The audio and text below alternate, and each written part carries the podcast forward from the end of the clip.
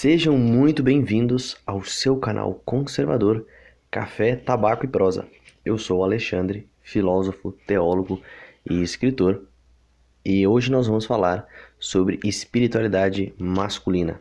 Nós vamos fazer uma sequência de podcasts sobre tratando desse tema, né, é, ressaltando cada figura do Antigo Testamento e também do Novo né, ressaltando elementos da espiritualidade, é, aspectos da masculinidade, para nós entendermos também um pouco nessa crise espiritual e essa crise também da masculinidade que nós vivemos hoje. Então, pegue já o seu café, o seu tabaco e senta que lá vem paulada. Bem, a figura de Adão é uma figura muito complexa, apesar de da sua, da sua referência no Antigo Testamento, no livro do Gênesis, ser bem pequena, né? É, para nós entendermos Adão, nós temos que entender toda a carga simbólica dele inserida na criação. Né? Deus, a primeira coisa que nós temos que entender é que Deus criou Adão por amor e para o amor. Né? Então, já o, o, primeiro elemento né, de todos né, da masculinidade, também da feminilidade, mas nós vamos falar aqui da masculinidade, é o amor. Né? O homem, ele foi criado para amar. Então, ele só pode ser homem cada vez mais homem, assim quando ele amar. Né? A teoria teológica que nós apresentamos é a seguinte: né? que Deus criou o homem à sua imagem e semelhança. Portanto, quanto mais o homem for homem, mais ele imagem e semelhança de Deus será. Né? Tudo Deus criou, né? Tudo que Deus criou, é, ele criou em um tempo, um determinado momento, né? Primeiro ele criou a luz, depois ele criou o espaço, depois ele criou a terra. Né? Então nós vemos aí tempo, espaço e matéria. E por fim, Deus criou o homem né? como ser superior de toda a criação. Né? E depois criou a mulher como coroa do homem né? e coroa também da criação.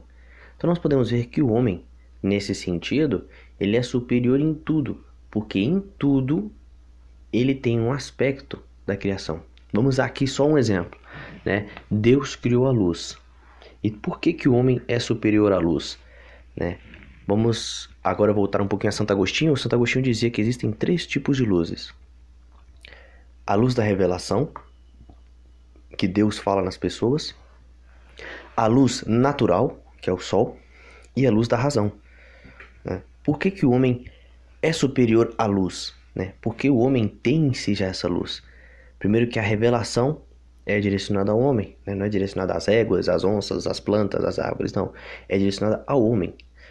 Segundo, porque a luz natural né, ajuda o homem a melhorar o mundo. Né? Não só em energia, mas como ah, ele recebe substâncias, né, vitaminas do sol, etc. Para trabalhar, todas essas coisas, para cultivar. E porque ele também pode produzir a luz. Ele pode fazer lâmpadas, pode fazer vela, pode fazer fogo, etc, etc. E por fim, a luz da razão, que o homem possui. Né? Muitos cientistas gostam de dizer que o universo né, é um amontoado de partículas, um amontoado de coisas assim, uh, sem sentido nenhum, né? Mas isso é um engano tremendo. Por quê? Porque tudo tem um sentido, tudo tem uma orientação. E quando você coloca o homem, Adão, no centro de tudo isso, o homem pode dar sentido a isso, o homem pode dar sentido ao Sol. Por exemplo, o Sol não serve muito para Saturno, né? o Sol não serve para as estrelas que estão distantes, o Sol serve ao homem. Então o homem dá sentido às coisas. Quando Deus cria tudo e submete toda a criação ao homem, o, senhor, o homem passa a ser senhor de toda a criação. Né? Deus cria as coisas, mas isso é importante refletir. Deus cria todas as coisas, mas ele não dá nome às coisas. Né? Ele permite o homem dar nome às coisas. Ele diz, né? Uh, frutas, uh, verduras, árvores, bosques, nuvem, astros luminosos, mas o nome, por exemplo, leão, samambaia, milho, lua, todas essas coisas, até dos astros, o homem que dá o nome para essas coisas. Por quê? Porque Deus pôs no homem, vamos dizer assim, a sua continuidade. Aí nós entendemos a dimensão de Pai de Deus. Deus é tão bom e tão maravilhoso com o homem que ele pôs no homem e na mulher o poder, né, vamos dizer assim, poder entre aspas, né, o poder de ser como Deus. Por exemplo, Deus cria o homem, Deus cria a vida. O homem pode plantar, o homem pode continuar essa vida. O homem pode regar e o homem pode fazer outros homens. Ou seja, a união sexual de um homem e uma mulher podem criar outros homens. Né? Então, o homem inserido no amor, nesse projeto de Deus, faz outros filhos para Deus. Isso é que é profundo. E a grandeza de Adão é tão grande, né? os antigos judeus diziam o seguinte: é, é, por que, que Deus criou só um homem e não vários homens? Porque em Adão existe toda a humanidade. E é por isso que nós, nos outros podcasts que vamos fazer, falando das outras figuras, todas elas têm alguns aspectos, né, assim, que são diferentes dos outros homens. Mas todos eles se encaixam em Adão, porque dentro de Adão está toda a humanidade, né? É, Adão é suficiente porque nele se encontram todos os homens. Os hebreus disseram, os hebreus antigos, que Deus criou o homem, Adão, porque criou toda a humanidade, porque toda a humanidade é sair de Adão. Porque uma vida é muito importante. Ou seja, quando você salva uma vida, é como se você salvasse toda a humanidade, porque daquele homem podem sair muitos e muitos homens. Quando você mata uma vida, você pode matar muitos homens que não nasceram daquele homem. Daí a gravidade do pecado, é da morte, do matar. Né? Mas falamos nesse sentido assim teológico no plano de Deus. Né? A Igreja Católica diz que a legítima defesa uh, não é pecado, né? abrindo só um parêntese aqui, que a legítima defesa não é um pecado e que, se for necessário, né, o homem tiver que matar para defender a sua vida ou a vida de terceiros, que é uma grave uh, obrigação do homem, né, defender a terceiros, pode acontecer do homem ter que usar a violência e o homem ter que matar, né? Mas por quê? Porque o homem salva a sua vida. Ali entre salvar e matar, né, esse, esse dilema é muito grande, né? Porque sim, a morte vai acontecer. Um homem quer matar o outro, então, assim, para salvar essa dignidade do homem e tantos outros, o homem pode se defender, mas pode acontecer por matar. Isso não está no plano de Deus. Mas, assim, é um mal menor. Né? Então, voltando aqui à criação e à superioridade do homem. O homem ele é superior, ele tem todas as coisas nele, ele tem a razão de Deus, ele tem o dom da vida nele, ele tem a luz nele. Né? E essa razão que Deus pôs no homem ele deixou como que a sua digital no homem, né, como a sua criatura, a sua imagem e semelhança. Então, no homem, nós podemos encontrar no homem, em toda a sua complexidade de personalidade, na sua biologia, na sua antropologia, no seu simbolismo, em todos os aspectos físicos, espirituais, intelectuais, nós podemos encontrar Deus, né, a perfeição com que Deus fez o homem. Então, o homem, no plano de Deus, o homem ele é perfeito, né? Então nós não podemos dizer que nos dias de hoje o homem tem que ser perfeito. É bom que o homem seja perfeito dentro das suas circunstâncias. Né? O homem pode atingir a perfeição, fazer tudo aquilo que lhe cabe por amor, não por moralismo. Porque foi isso que Deus fez. Né? Fez o homem por amor. E o homem, nesse sentido, já que ele é perfeito, ele foi feito completo. Porém, por causa do pecado, o homem perdeu essa perfeição. Né? Agora ele não consegue resgatar essa perfeição pelas suas próprias forças, porque ele cortou essa perfeição manava de Deus. Como ele cortou essa fonte, vamos dizer assim, essa fonte com Deus, né? Ele já não consegue ser perfeito.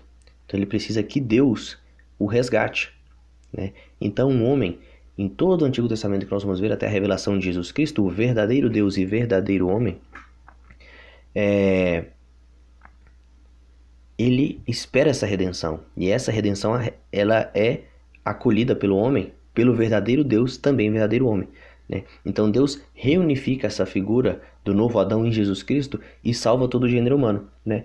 Salvando todo o gênero humano, salva também Adão. Então voltando aqui, quando o homem dá sentido a todas as coisas, né? É... Existe uma frase do Papa Leão XIII que ele diz o seguinte, né, na sua encíclica Rerum Novarum, que o homem ele pode dar o seu toque, né? Deus deu ao homem a capacidade de ser como ele em alguns aspectos, não ser como Deus, não ser Deus. Né? Isso é muito importante porque daqui a pouco vai ficar claro isso. Mas, por exemplo, o homem pode, é, de uma floresta, fazer uma, uma bela casa numa linda floresta. Então, o homem pode melhorar, pode dar o seu toque também, pode aperfeiçoar. Nesse sentido, o homem e Deus se completam num projeto de amor de Deus. Então o homem, ele foi feito também para a terra, também para as coisas do mundo, né, para melhorar, para servir a criação, mas tudo, voltamos a dizer, tudo que o homem tem que fazer, o homem tem que fazer com amor. Mas entretanto, o homem peca, né? Depois que peca, acontece uma coisa muito interessante, porque a serpente, ela diz para Eva, para Eva, para Eva, perdão, diz para Eva, ah, por que vocês não podem comer desse fruto? E a Eva diz, não, Deus, nós podemos comer desse fruto, nós não podemos comer Deus, nós podemos comer de todos os frutos, nós não podemos comer desse. Né? Então a serpente faz um jogo com, com Eva né? e diz que ela não é livre. Se ela não é livre, quer dizer que Deus não a ama. Porque se ela não pode comer de um, é como se ela não pudesse comer de nenhum. E a serpente mente para Eva, dizendo: Não, Deus sabe que quando comerdes o fruto da árvore, sereis como Deus, versados no bem e no mal. Né? Então Eva cai nessa tentação da soberba e faz o seu marido também pecar. Mas por que, que Deus fez isso? E aí está um elemento muito importante da característica de Adão, né? da nossa espiritualidade masculina, que Deus fez o homem livre, 100% livre. Quando o homem peca na Igreja Católica, né, nós confessamos no começo da Eucaristia, né? Confessa a Deus Todo-Poderoso e a vós, irmãos e irmãs, que eu pequei muitas vezes por pensamentos e palavras, actos e omissões. E dizemos, por minha culpa, minha culpa, né? Nos outros países se diz por minha culpa, minha culpa, minha tão grande culpa, três vezes, né? Para mostrar que é totalidade. Né? A totalidade da culpa é minha, né? Porque Deus deu a razão ao homem, Deus deu a liberdade ao homem. Se Deus não tivesse dado a liberdade ao homem, o homem jamais poderia amar a Deus. Como deu a liberdade, né? Deus amou tanto o homem que fez o homem livre para ele fazer o que ele quiser, inclusive para ele não o amar. Então, Adão caiu nesse pecado da soberba, né, do orgulho de querer ser como Deus, e entrou no pecado da soberba e assim manchando toda a humanidade. Mas você pode pensar, mas Alexandre, eu nem sou Adão, né? Por que, que eu tenho pecado? Por que, que eu tenho esse pecado original? Porque você participa da mesma natureza de que Adão. Já dizia São Tomás de Aquino, né? É, que não necessariamente, né, também, mas não necessariamente, por você ser um filho de Adão que você tem um pecado, mas pelo fato de você ter a mesma natureza fraca. Porque a natureza de Adão foi marcada, então todos os filhos nasceram fracos. Entendeu? Como você põe ali dois animaizinhos doentes, fracos, cheios de doença, eles vão ter um filho, mas esse filho também esse vai nascer também cheio de problemas, cheio de debilidade, etc, etc. Né? Como acontece muitos aí, esses muitos primos que vão casando assim de geração em geração, então os filhos vão nascendo cada vez com mais problemas, com mais habilidade. Né? Como uma semente que se planta, por exemplo, de uma árvore que se planta aí numa, na, na, na terra rasa, né? ela vai crescendo, mas ela não vai criando raízes, então ela pode ir entortando. Então tem necessidade de se pôr ali um pau do lado e amarrar a árvore enquanto ela vai crescendo. Ela vai entortando. Né? Essa é a questão. Então todo homem participa da natureza de Adão. Por isso né, que o homem tem o pecado original. Isso é que é interessante nós pensarmos. Quando o homem se separa de Deus, a segunda coisa que ele passa a fazer é se separar dos homens. Nós temos o caso de Adão. Adão diz, né? Deus pergunta para ele: "Por que você comeu o fruto que eu te proibi de comer?" Ele disse: "Porque a mulher que tu me deste, Eva, me fez comer esse fruto." Então ele se separa de Deus e ao mesmo tempo joga a culpa em Eva. Então nós já vemos aí alguns elementos, né? Ele peca e ele tem medo porque ele escuta os passos de Deus, ele deixa de amar, ele passa a ter medo, depois ele passa a ter essa essa raiva, né, dos homens. Ele põe a culpa nos homens. O homem não aceita, esse orgulho cresce nele. Esse é o fruto do pecado do homem. E essa mesma imagem nós vemos em a Caim e Abel, onde Caim mata Abel. Ou seja, Deus, quanto mais Deus se separa do homem, ou quanto mais o homem, Deus nunca se separa do homem, mas quanto mais o homem se separa de Deus, mais o homem se separa também do homem. Porque Deus fez tudo num plano de harmonia e comunhão total e absoluta, né? Então Deus impõe a Adão não um castigo, mas uma consequência do seu pecado, que é livre. Né? Quando você tem um vaso de plantas aí bonito na sua casa e você empurra esse vaso de plantas, ele vai cair, ele vai despedaçar. Né? E as flores vão ficar espalhadas. Você vai ter que jogar depois. Se você não tem outro recipiente, vai ter que jogar as flores fora. E os, e os, e os e o vidro vai ter que recolher os cacos e jogar no lixo. Então foi uma consequência. Então Deus mostra para ele a consequência do seu pecado. Contudo, Deus nunca abandona o homem. Deus faz ali peles de animais. Né? O homem vê a sua indignidade. Ele percebe que está nu. Antes, a sua nudez não era, era um símbolo de pureza e não de impureza, mas nesse momento passa a ser. Né? Aí, nesse momento, o homem tem que já submeter cada vez com mais força a natureza aos seus pés. Né? Deus ele pega peles de animais e faz roupa para o homem e para a mulher. E o homem deve trabalhar, né? deve sofrer, não por um castigo, né? mas por consequência do seu pecado, porque o trabalho não era custoso. Por que não era custoso? Por que não existe o sofrimento? Porque o homem fazia tudo por amor. Como o homem não sabe mais amar, né? tudo para ele é sofrimento, tudo para ele é custoso, é enfadonho, é chato. Né? E ele precisa fazer esse caminho de penitência. Porque esse caminho de penitência, de trabalho, de sofrimento, de penúria, vai voltando à sua dignidade. Vai fazendo como que uma penitência. Ele vai reatando. Quando vai fazendo isso? Se reencontrando com Deus. Por isso que aí Leão 3 também dizia, né? O trabalho dignifica o homem. Né? Muitos comunistas gostam de usar essa frase, né? Aplicando, uh, manipulando os proletários e trabalhadores, etc. Né? Mas para sua ideologia perversa, mas a igreja diz uma outra coisa, né? O trabalho dignifica o homem, dá dignidade ao homem. Porque o homem já é inserido nessa sua realidade fraca, de pecado, etc., né? essa é uma das vias de redenção do homem. Claro, não é suficiente, porque o homem só com seus trabalhos não se salva. Ele precisa da graça de Deus.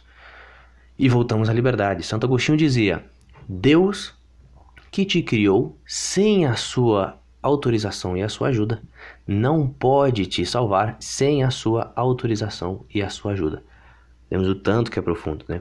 E nesse caminho de penitência que o homem vai fazendo, não só de trabalhos firmes, que agora todo homem tem que fazer isso, né? muitos homens da cidade perderam essa dimensão, mas tem que ter em conta que pelo menos, né, ele tem que saber resolver as coisas.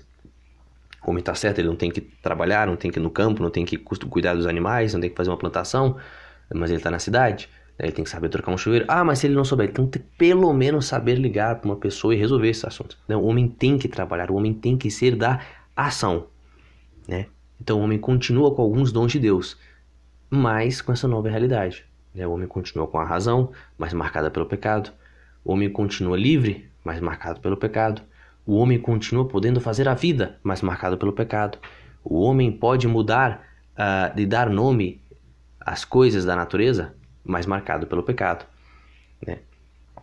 Uh, mas o homem, nesse seu caminho de penitência, ele aprende que Deus o acompanha sempre. Ele sai do paraíso, mas vê que na sua história Deus nunca o abandona. Então ele constantemente grita, né? Osana. Osana é uma palavra inventada pelos judeus que quer dizer salva-nos, te imploramos, né? Ou salva-me, te imploro, salva-me, por favor, de outras traduções, né? Então ele vai fazendo esse percurso né, de trabalho, de penitência, de reencontro com Deus, de quedas e, e, e de, de, quedas e de levantamentos, né? Constantemente caindo nas suas escravidões, caindo no pecado, mas sendo sempre levantado por Deus, sempre gritando Osana, Osana, Osana. Né? E essa dimensão do Osana vai crescendo cada vez mais até em Jesus Cristo. Portanto, o homem, a última característica do homem, dessa espiritualidade masculina, é que o homem deve esperar. O homem deve ser paciente e buscar a virtude, enquanto Deus prepara o momento certo para agir, para atuar, para salvar. Né? E enquanto o homem peca, Deus espera. Isso que é profundo, porque o homem tem que esperar a Deus agir. Mas entretanto, enquanto o homem espera Deus agir, o homem continua pecando e Deus espera o homem. Então, essa espera por parte de Deus é uma espera paciente, porque ele sabe que vai haver um momento certo que ele vai salvar cada homem em sua circunstância. Enquanto isso, o homem é convidado a fazer um caminho de penitência, um caminho de redescoberta da sua masculinidade, do sentido da sua vida, do sentido dos seus trabalhos, do sentido das coisas, de ser senhor da sua realidade, mas sabendo que Deus é senhor dos senhores. Entretanto, ele peca. E Deus continua esperando o homem, Enquanto o homem espera a sua salvação, espera Deus agir no momento certo, ele vai fazendo todas essas coisas, mas esperando, confiante em Deus. Então, uh, ah, para terminar essa história, para só entender isso, existe uma história é o seguinte: uma casa, um homem tinha aí sete filhos, essa casa pegou fogo, né? Ele acordou os filhos, foi correndo, levou todos para fora, né? E quando ele chegou lá fora, ele percebeu que estava aí a mulher e os filhos, mas faltava uma criança, faltava o filho mais novo, o filho tão querido. E aí, na fumaça, ele vê pela janela, ele vê do lado de fora, vê que o filho está sentado na janela. Ele grita: Filho, pula! Filho, pula! Eu tô aqui, pula que eu te pego. Mas o filho não vê, mas sabe que o pai está ali. Ele fala: Pai, mas eu não tô te vendo. Ele fala: Não interessa, mas eu tô te vendo. Pula que eu vou te segurar. Essa história é muito profunda, né? E muito bonita. É até emocionante pensar nessa história. Quantas vezes na nossa vida esse medo, esse medo da morte, essa insegurança, esse medo de, de, esse medo de não amar, esse medo de não ser amado, mexe com o homem. Porque no fundo um homem, muitos homens querem ser machões, etc, etc, que é uma idiotice total de querer ser só macho e não querer ser homem no sentido existencial e profundo. Né? Esses homens não querem, esses homens têm medo no fundo de não, de, de não amar e não serem amados. Que essa é a pior penitência, é o pior castigo que o homem pode ter, não amar e não ser amado. Imagina a vida de uma pessoa que não é amada por ninguém. Uma pessoa rica, um homem rico que todos ficam à volta dele por interesse. Né? Isso é um grande sofrimento para o homem. O homem sabe que Deus está ali, mas com medo né, de não ser acolhido, de não ser recebido. E Deus continua constantemente chamando o homem, né, esperando por ele, que ele venha, que ele pule. Portanto, a partir de então, o homem tem que fazer um caminho de reencontro com Deus e nesse caminho tem que estar a fé. O homem, para poder reencontrar com Deus, ele tem que ter fé. E a fé é uma coisa essencial na espiritualidade masculina. Então é isso, meus caros. Espero que vocês tenham gostado do nosso podcast. É... Compartilhe, comente com as pessoas.